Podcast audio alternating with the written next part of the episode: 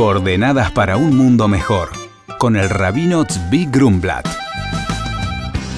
El programa de hoy es dedicado a la eterna memoria de Itzhok Eliezer ben Naftali Herzl y de Shureleye Vas Henig y de Seli Hosher ben Itzhok Eliezer Alehem Hashalom, al cumplirse 10 años de su trágica desaparición.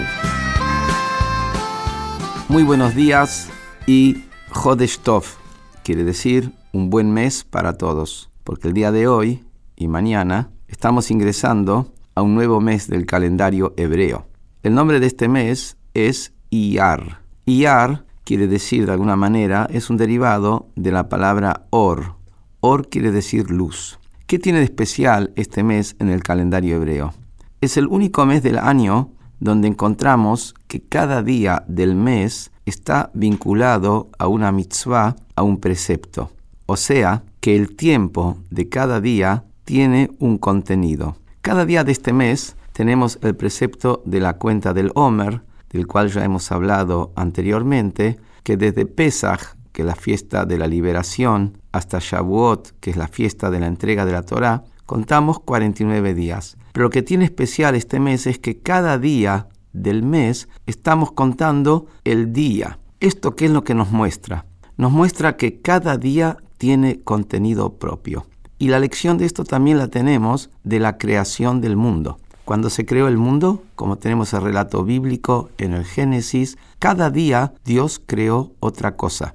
El primer día creó la luz, segundo día separó las aguas y apareció el cielo, tercer día creó la vegetación y armó los mares. O sea, cada día tenía un sentido propio. ¿Y cuál es la idea? Dios podía haber creado todo en un instante, igual como la creación de la nada absoluta al algo es en una partícula de un instante, también toda la creación podía haber tardado ese instante y estaba terminado de manera total. De la misma manera como seis días no alcanzan para ningún proceso evolutivo, entonces de todos modos, ¿qué ganamos con los seis días si podemos hacerlo entonces en un solo instante? Y la respuesta es que Dios nos quiso enseñar con esto que cada día tiene su propio contenido. Y cualquier día de la semana, cada día de la semana tiene su contenido. Y es ahí donde está el valor de la acción de la persona.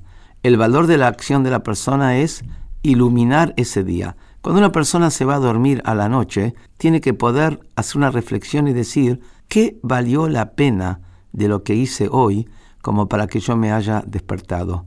¿A quién le di fortaleza? ¿A quién le hice un favor? ¿Qué buena acción hice frente a Dios? ¿Dónde logré frenarme para hacer lo correcto?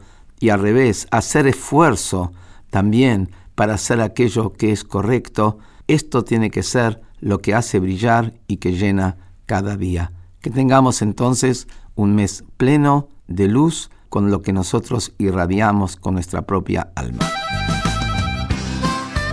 Nuestros oyentes, que se refieren al programa, en este caso es Sebastián, que dice, hola rabino, mi nombre es Sebastián, ¿cuál es la perspectiva del hasidismo acerca del sueño? Hola Sebastián, responde el rabino. Muy interesante tu pregunta. Cuando se habla del sueño, siempre hay dos lados de la moneda, el cuerpo y el alma. Para la perspectiva del cuerpo, el Talmud se refiere al sueño como una sesentaava parte de la muerte, ya que nuestros ojos están cerrados, los poderes conscientes se debilitan y perdemos el control de muchas de nuestras facultades. Sin embargo, para el alma, es un momento de rejuvenecimiento. Está unida con su fuente arriba y espiritualmente refrescada y recargada. En ausencia de lo consciente, emerge el subconsciente. Por lo tanto, de acuerdo con la Kabbalah, los poderes esenciales del alma están de hecho fortalecidos y más aparentes mientras uno está dormido. Por consultas al rabino pueden escribirnos a coordenadas.jabad.org.ar. Coordenadas para un mundo mejor con el rabino Zvi Grumblat.